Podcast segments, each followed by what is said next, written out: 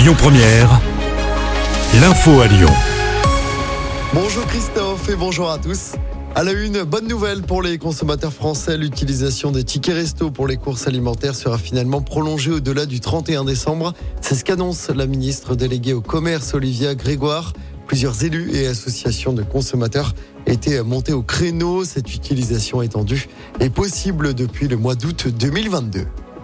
Y aura-t-il une grève pour les vacances de Noël à la SNCF Sudrail appelle en tout cas les trois autres organisations syndicales à construire une puissante mobilisation en cause des augmentations de salaire jugées insuffisantes.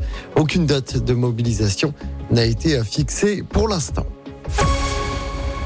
Encore des perturbations à prévoir sur le métro B à Lyon. Le métro sera fermé les dimanches 19 et 26 novembre jusqu'à 16h30, alors que la ligne a récemment été prolongée jusqu'à Saint-Genis-Laval. Des adaptations sont nécessaires sur les systèmes afin d'optimiser la performance du métro. C'est ce qu'indique Keolis.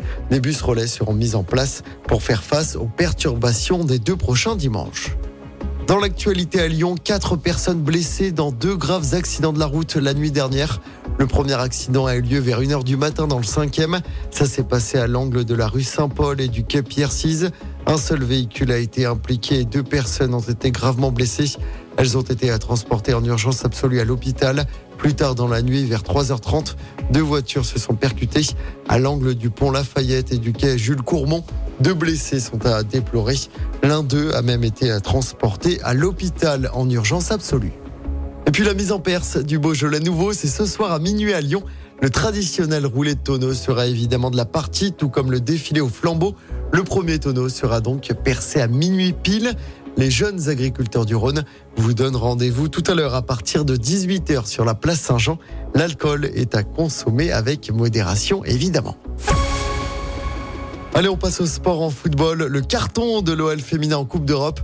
Nos Lyonnaises débutent parfaitement leur campagne européenne. Elles ont corrigé le Slavia Prague hier soir en Ligue des Champions. Victoire 9-0 des Lyonnaises avec 7 buteuses différentes. Le record du plus large succès en phase de poule de Ligue des Champions est égalé. Et puis du basket à suivre ce soir avec également de la Coupe d'Europe pour les garçons de Lasvel. Les Villarbadais se déplacent sur le parquet de l'Alba Berlin en Allemagne. Coup d'envoi à 20h.